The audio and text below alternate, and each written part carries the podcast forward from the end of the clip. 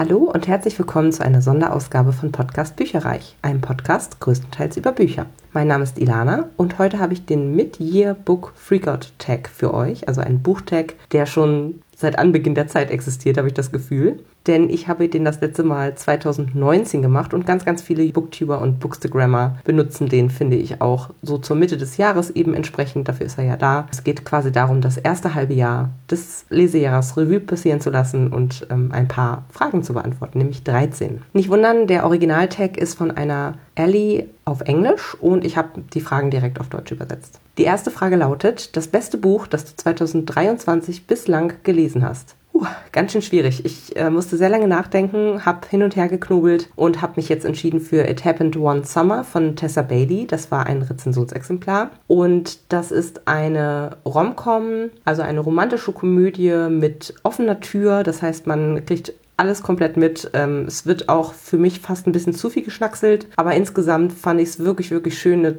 total herzerwärmende Geschichte. Grumpy Meets Sunshine ist das äh, Trope sozusagen, das ist das Thema von dem Ganzen. Das heißt, eine quirlige junge Dame kommt in ein Fischerdorf, weil ihr verstorbener Vater dort ähm, ursprünglich herkommt. Und sie soll eigentlich bestraft werden, weil sie so ein bisschen das LA It Girl ist, was halt den Bogen überspannt hat. Und ihr Stiefvater schickt sie eben dorthin, dass sie mal so ein bisschen Demut lernt. Und dort trifft sie einen Fischer, einen bärbeißigen äh, Fischer, der und, und Captain, der relativ schnell sein Herz an sie verliert und sie zum Bleiben bewegen möchte. Und sie schwankt aber noch ziemlich so, will sie ihr altes Leben hinter sich lassen oder nicht und wickelt aber dabei wirklich das gesamte Fischerdorf quasi um ihren Finger, weil sie einfach so eine Liebe ist. So.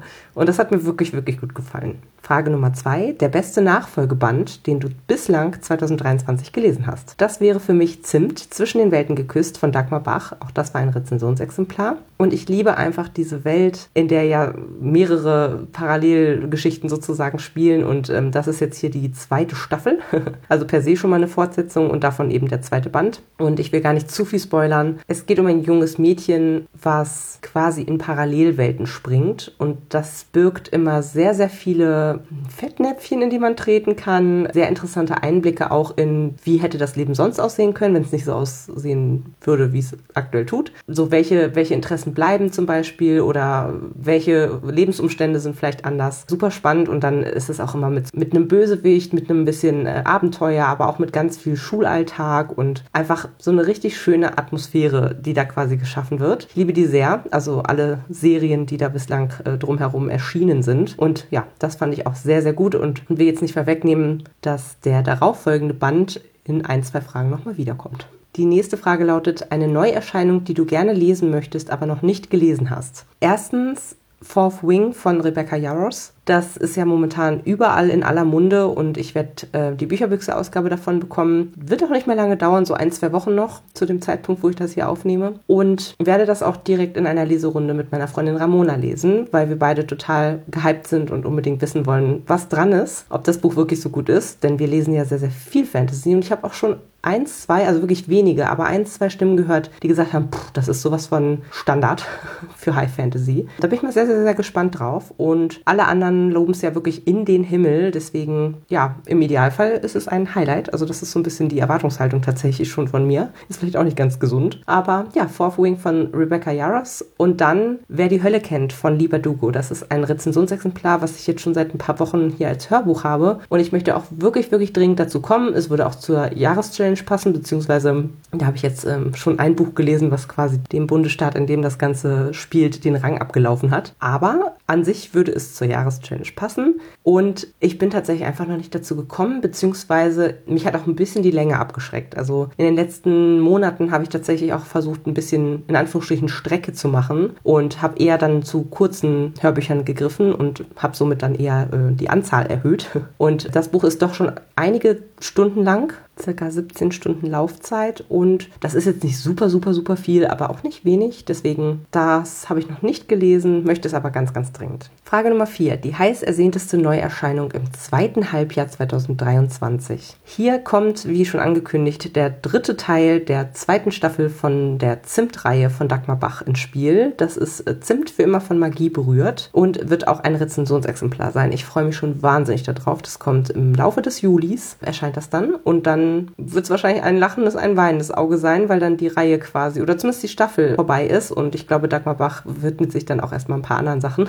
Aber ja, ich glaube, das wird ein fulminantes Finale und freue mich wahnsinnig drauf, die Figuren wieder zu treffen, mit ihnen neue Abenteuer zu bestehen und dass sich alles so ein bisschen äh, übergreifend zusammenfügt von der zweiten Staffel. Außerdem habe ich gesehen, dass es einen dritten Band von der Miss Merkel-Reihe von David Safir geben wird. Der wird heißen Mord auf hoher See und soll im Dezember erscheinen. Ja, und das ist eine richtig cozy Crime, nennt man das, glaube ich. Also quasi eine muckelige Krimireihe, wenn man so möchte, wo eben die Prämisse ist, dass Angela Merkel jetzt ja im Ruhestand ist und jetzt in der Uckermark sich zur Ruhe gesetzt hat. Und dann ist sie aber langweilig, weil man braucht ja ein bisschen auch im Alter eine Herausforderung und dann äh, fängt sie halt an, Morde um sich herum zu bemerken und dann auch entsprechend zu ermitteln. Und das Ganze ist total unblutig und auch super witzig. Vor allen Dingen, das liegt mit Sicherheit am meisten an der äh, Sprecherin Nana Spier. Die macht Mist, also Angela Merkel total gut nach und auch sonst hat die ja auch so eine quietschige Stimme und ein Wahnsinnstalent, äh, Sachen vorzutragen. Also es ist ein Hochgenuss. Deswegen, da freue ich mich auch schon wahnsinnig drauf. Frage Nummer 5, die größte Enttäuschung. Hier muss ich ganz klar an erste Stelle stellen The Block von Ben Oliver. Das ist der zweite Band der The Loop-Reihe. Ich habe auch den dritten Band The Ark noch hier, werde den auch noch lesen. Aber so einen Murks habe ich selten gelesen und ich habe dieses Jahr wirklich auch etliche Bücher gelesen, die mich naja, nicht enttäuscht haben, weil die einfach schlecht waren, die ich nicht gut fand. Aber das hier war wirklich etwas, wo die Reihe insgesamt so gehypt wurde, dass ich gedacht habe, das wird das nächste tolle Ding. Und deswegen hat es mich eben enttäuscht. Und es war wirklich auch nicht gut. Es war ein, es hat komplett der rote Faden gefehlt. Es war an vielen Stellen irgendwie unrealistisch oder man weiß auch immer noch nicht, ob er das quasi alles nur träumt, was da passiert und und und. Also es ist alles quasi als Leser ziemlich unbefriedigend, für mich jedenfalls gewesen. Und der dritte Band soll vor krassen Wendungen nur so triefen. Und da denke ich mir auch so, pff, aber also dadurch, dass es für mich einfach zu gewollt war, zu unrealistisch war, zu schlecht geschrieben war, freue ich mich leider nicht mehr auf Band 3. Also der muss es jetzt eigentlich rausretten, sonst äh, ist diese ganze Reihe für die Tonne und ich kann einfach den großen, großen Hype nicht verstehen dann in diesem Fall. Was für mich auch eine riesige Enttäuschung war, war das Urlaubslesebuch 2020 von Diana Hillebrand rausgegeben, aber nicht geschrieben. Das hatte ich für dieses Jahr oder für letztes Jahr hatte ich das mal angefragt als Ritz-Exemplar, habe es leider nicht bekommen, habe dann das auf dem Grabbeltisch, also auf dem Mängelexemplartisch gesehen, habe es äh, spontan dann mitgenommen, habe es durchgelesen und dachte so, oh Gott, was habe ich da gerade gelesen? Also es waren, das sind so Kurzgeschichtensammlungen und meine Erwartungshaltung war, dass es was locker leichtes ist, halt alles mögliche rund ums Urlaub machen, dass vielleicht auch ein paar emotionale, gehaltvolle Sachen mit dabei sind, Sachen, die einen vielleicht zum Nachdenken bringen, aber alles halt mit so einem Urlaubsbezug. Und ich sag mal, der Großteil der Geschichten hatte keinen Urlaubsbezug, manche hatten zumindest noch einen Sommerbezug, okay, und ganz viele Sachen waren auch einfach nicht locker lustig, sondern sondern halt total, ich sag mal, literarisch hochwertig, aber komplett überzogen. Also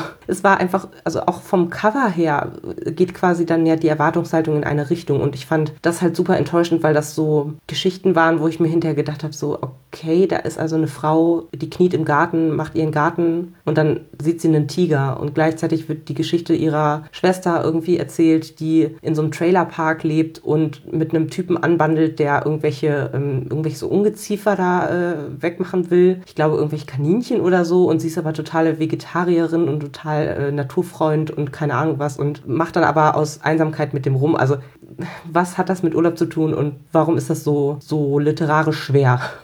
Also, das hat mich leider auch total enttäuscht. Frage Nummer 6, die größte Überraschung. Zum einen war das das neunte Haus von Lieber Dugo. Ich mag ja die Bücher von Lieber Dugo schon super gerne, aber ich bin ehrlicherweise mit null Erwartungen an dieses Buch rangegangen. Ich hatte nur in der Vorschau gesehen, dass es dazu dann den zweiten Teil eben äh, beim Argon Verlag gibt, als Hörbuch und hatte den dann auch bestellt, weil ich gedacht habe, es hört sich ja irgendwie auch spannend an und ja, es, es hört sich ganz nett an so.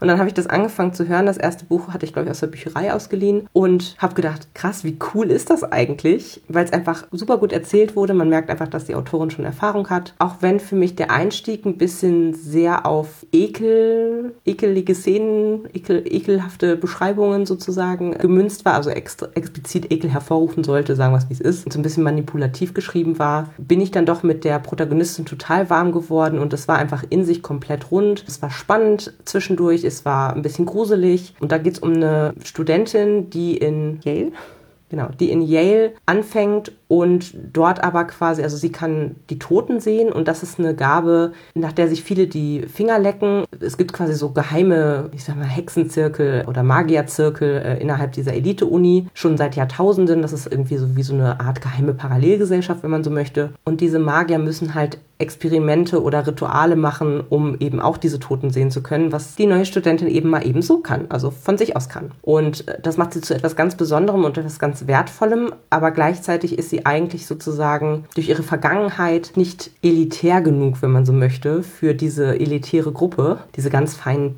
reichen Schnösel sozusagen, die halt äh, in dieser Gesellschaft sind und was ganz Besonderes sind. Und sie ist halt jemand, die eine Drogenvergangenheit hat, die sich auch an der einen oder anderen Stelle wirklich nicht mit Ruhm bekleckert hat im, im Laufe ihrer ähm, sehr kurzen Jahre, die sie auf der Erde wandelt. Und sie hat auch das Gefühl, dass sie total im Stoff auch hinterherhängt. Also sie selber empfindet sich irgendwie auch als nicht genug und macht aber auch eine tolle Charakterentwicklung durch und gewinnt super viel Selbstvertrauen tatsächlich innerhalb dieses, dieses Falls. Denn irgendwann passiert ein Mordfall auf dem Campus Campus und nicht nur einer, sondern mehrere. Und äh, ja, sie fängt dann an zu recherchieren, was das vielleicht für übersinnliche Hintergründe haben könnte. Und stößt da auf einige Widerstände und macht sich aber sehr, sehr gut. Und das fand ich einfach überraschend, wie gut ich es fand. Außerdem habe ich noch ein Krimi gehört, und zwar Das Hexenmädchen von Max Bento. Und auch da muss ich sagen, ist zwar schon ewig auf meinem Stapel ungelesener Hörbücher und ich hatte jetzt gar nicht so eine riesen Erwartungshaltung da dran, sondern ich dachte, ja, das ist halt so ein, so ein Krimi, Schräg, Schräg, Thriller, der wird wohl ganz okay sein und dann, das hört man mal so durch, wenn man halt Bock drauf hat, so. Ein Ohr rein, ein Ohr raus vielleicht, ist ein bisschen zu viel gesagt, aber es wird einem gut unterhalten und spannend sein, so. Und dann habe ich das gehört und trotz dessen, dass es eigentlich auch viel 0815 äh, ist, was so diesen bärbeißigen Ermittler angeht, der privat Probleme hat, geschieden ist von seiner Frau, eine pubertierende Tochter hat, die oder vorpubertierende Tochter hat, die auch nicht so gut auf ihn zu sprechen ist, sich immer überarbeitet und so weiter und so fort und auch durchaus sich selbst in Gefahr bringt. Das ist ja auch so eine typische typische Geschichte im Krimi oder auch im Thriller, war es trotzdem so gut erzählt, dass ich nur so durch diese Seiten geflogen bin und sofort wissen wollte, was da der Hintergrund ist. Da geht es eben um einen Ermittler in Berlin, der eine Mordreihe bekommt, was so ein bisschen an Hänsel und Gretel erinnert sozusagen. Also die ähm, Opfer sterben quasi mit dem Kopf im Ofen. Ja, er muss jetzt rausfinden, wer steckt dahinter, was ist das Motiv und so weiter und so fort. Und das muss ich sagen, fand ich ja sehr gut geschrieben und sehr gut erzählt, spannend, super Urlaubslektüre vielleicht auch, wenn man auf Spannung steht. Frage Nummer 7. Dein liebster neuer Autor, Debüt oder für dich neu? Da habe ich Tessa Bailey ausgewählt. Die habt ihr jetzt einmal schon gehört für It Happened One Summer. Der Nachfolgeband It Happened With You habe ich auch bereits gelesen und fand ihn auch gut. Mehr dazu im nächsten Lesemonat. Und was ich an der super finde, ist, dass die wirklich locker leichte Romcoms schreibt. Tolle Liebesgeschichten, offene Tür finde ich auch immer gut, ehrlich gesagt. Und es hat einfach Hand und Fuß tatsächlich. Ich mag ihre Geschichten sehr gerne und würde mich sehr freuen, auch nochmal andere diverse Reihen und Bücher, die sie sonst noch so geschrieben hat, auch mal zu lesen. Frage Nummer 8. Dein neuester fiktionaler Schwarm. Auch hier habe ich mich ein bisschen schwer getan und habe jetzt aber tatsächlich gewählt Gavin aus Ein fast perfekter Liebesroman von Lissa K. Adams. Davon die ersten vier Bücher habe ich ähm, dieses Jahr bereits gelesen. Das fünfte ist ein Weihnachtsbuch, deswegen werde ich das erst in der Vorweihnachtszeit lesen. Aber ich muss sagen, aus diesen vier Büchern hat mir der allererste Band, das ist jetzt dieser Ein fast perfekter Liebesroman, am allerbesten gefallen. Dort geht es um Gavin und seine Frau Thea und die beiden sind verheiratet, haben zwei süße Töchter Töchter. Er ist Profisportler, sie ist zu Hause geblieben und merkt jetzt nach so ich glaube, drei oder vier Jahren, dass sie überhaupt nicht glücklich ist in der Rolle, in die sie so reingewachsen ist nach und nach. Sie hat keinen Bock, Spielerfrau zu sein. Sie hat keine Lust, irgendwie sich immer zu verstellen, wenn sie sich mit seinen Freunden und deren Frauen treffen und möchte eigentlich aus ihrem eigenen Leben auch noch was machen. Dazu kommt noch, dass er sie bisher noch nie zum Orgasmus gebracht hat. Das merkt er dann eines Tages, als es dann doch mal passiert und fragt sich halt, okay, die letzten drei, vier Jahre, krass, äh, hast du mich hier angelogen sozusagen oder hast mir vorgetäuscht. Und und die beiden haben eben entsprechend Eheprobleme. Es ist also eine Second Chance Romance. Es war einfach schön geschrieben und ich muss sagen, er hatte so seine menschlichen Fehler, aber so wie er beschrieben wurde, war er einfach ziemlich gut aussehend. Sie sagt irgendwie an der einen Stelle so, ja, also ich möchte stark bleiben und möchte jetzt hier eben nicht äh, noch also ne, entgegenkommen, sondern ich möchte mich ja von ihm trennen und so weiter. Aber wisst ihr was? Der Trainer, der hat jetzt so Core-Training verordnet und jetzt hat der sowas von Muskeln an Stellen, wo man eigentlich gar keine Muskeln haben sollte. Das fand ich schon ziemlich lustig irgendwie. Also insgesamt war er auch super lieb mit den Kindern und auch sehr bemüht darum, tatsächlich ihre Ehe noch zu retten. Und äh, ich fand ihn einfach super lieb. Wie gesagt, er hatte auch so ein, zwei Gedankengänge, wo ich gedacht habe, Junge, ganz ehrlich. Aber an sich, ja, ein toller, neuer, fiktionaler Schwarm. Und wen ich auch toll fand, ist Brandon aus It Happened One Summer von Tessa Bailey.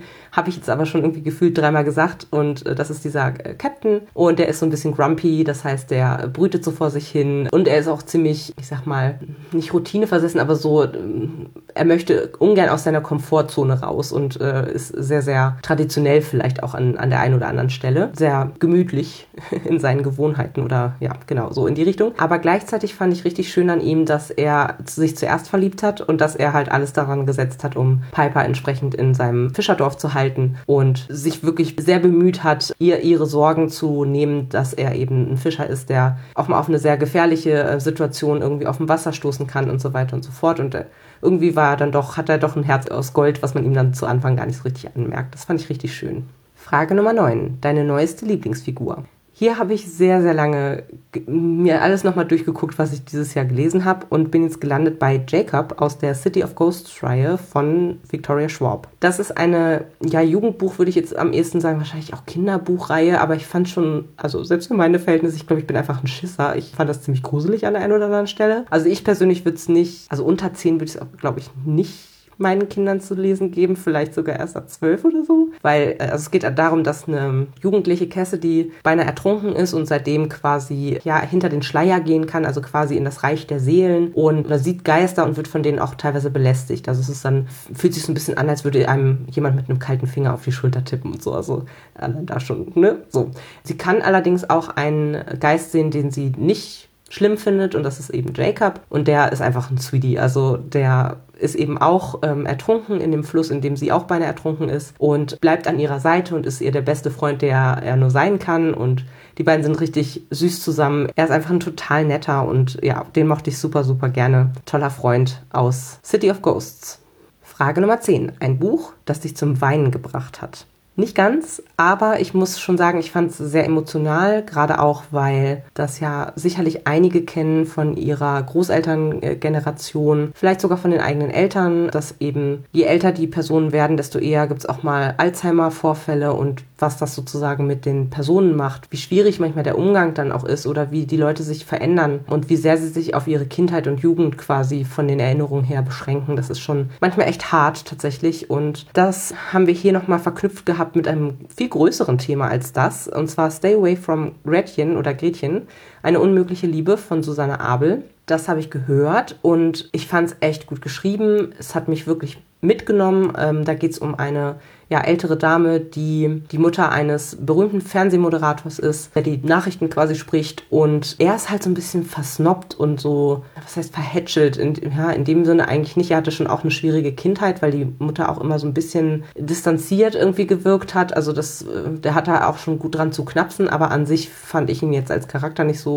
schön, weil er halt irgendwie immer nur relativ viel auf sich selber irgendwie geachtet hat. Und äh, das war halt als so eine Inkonvenienz, sage ich jetzt mal, dass seine Mutter eben jetzt an Alzheimer Alzheimer erkrankt ist und mit dem Auto irgendwo wirklich auf der Autobahn vorgefunden wird und sie weiß gar nicht mehr, wo sie ist und wie sie heißt und wo sie wohnt. Und dann äh, muss er sich halt äh, notgedrungen als einziger Sohn so ein bisschen um sie kümmern oder mehr um sie kümmern, als er es äh, vorher jemals getan hat. Und natürlich, wie gesagt, wenn du Alzheimer hast, deine Gefühle und Gedanken kehren tatsächlich eher so auf deine Jugend zurück, Kindheit zurück und es wird dann in Rückblenden quasi die Geschichte von der Mutter erzählt im Nazi-Deutschland äh, auf der Flucht und dann eben in Heidelberg, wie sie quasi ihre ersten Jugend- und auch äh, 20er Jahre sozusagen verbracht hat. Und ja, von ihrer ersten großen und unmöglichen, wie es hier heißt, äh, Liebe mit einem schwarzen amerikanischen Soldaten und was da alles noch so an Konsequenzen rausgekommen ist. Und ja, wie gesagt, das war wirklich ein emotionales Buch, wie ich finde. Und man hat auch mit der Greta, heißt eben die Mutter, auch super mitgefiebert und sich vielleicht auch,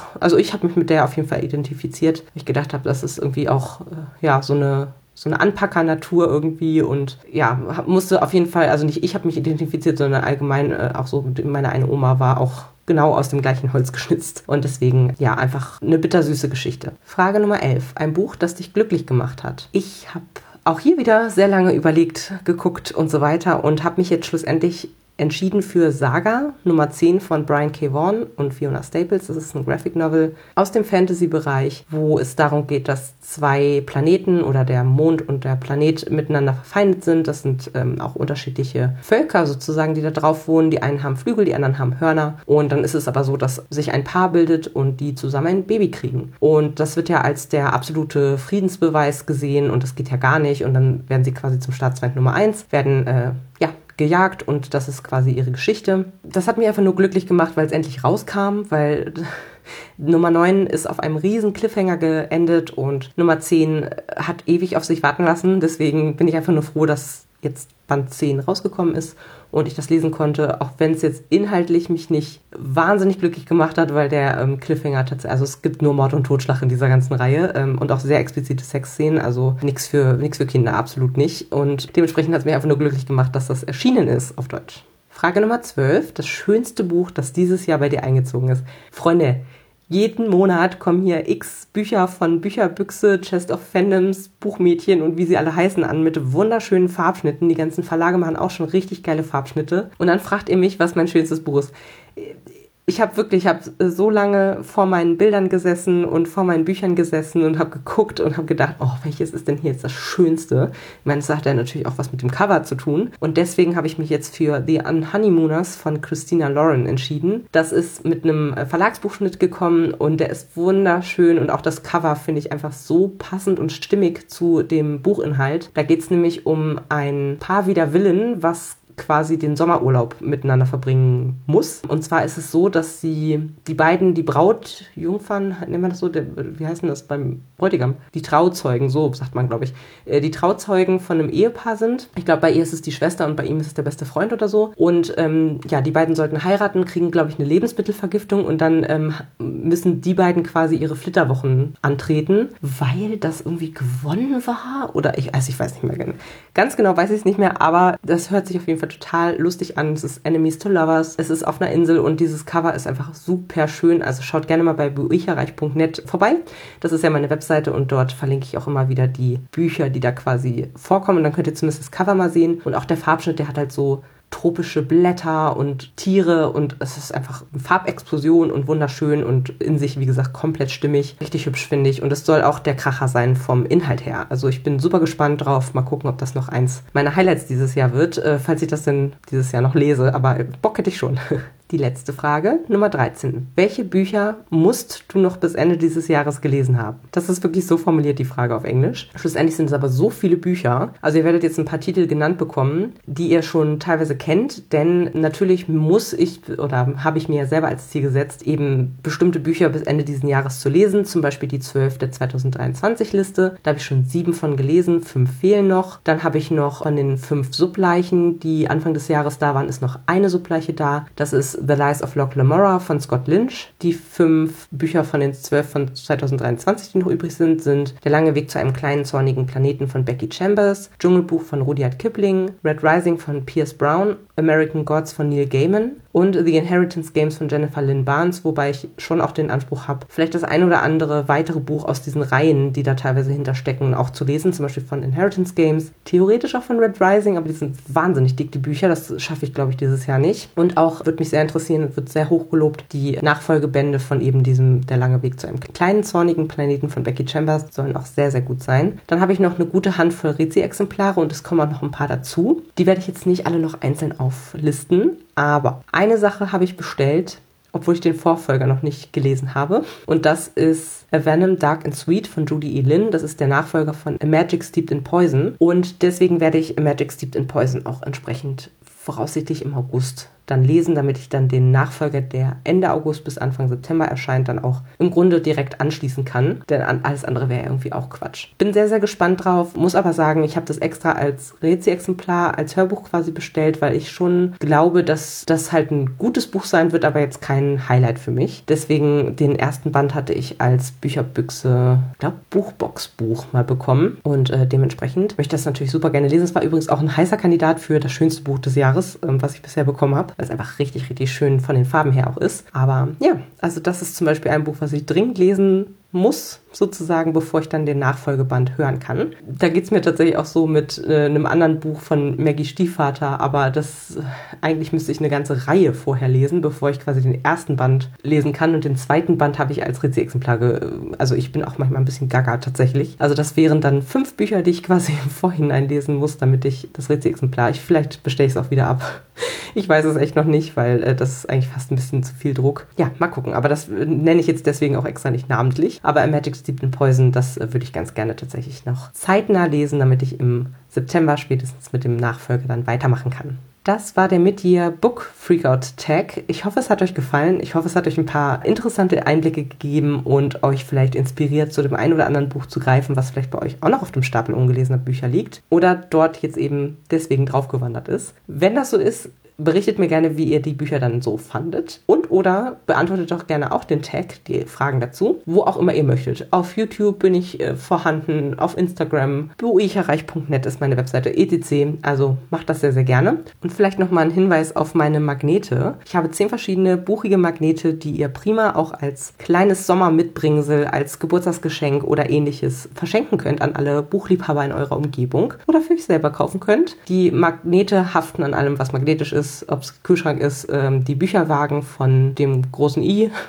also aus dem Möbelhaus. Dort haften sie natürlich auch dran und an allen möglichen Pinwänden etc. Und ich hoffe, euch gefallen die Designs. Die sind jetzt schon eine ganze Weile im E-Shop. Dort könnt ihr sie am günstigsten erwerben. Das dürfte buicherreich.net slash shop sein. Und dort könnt ihr euch mal umschauen, ob euch was gefällt. Ich freue mich über jede einzelne Bestellung, die ich lostrete. Würde mich daher freuen, wenn ihr da etwas bestellt. Wir hören uns bei der nächsten Episode. Bis dahin einen tollen Sommer, einen schönen Urlaub, wenn ihr einen geplant habt jetzt im Juli. Und bis zum nächsten Mal.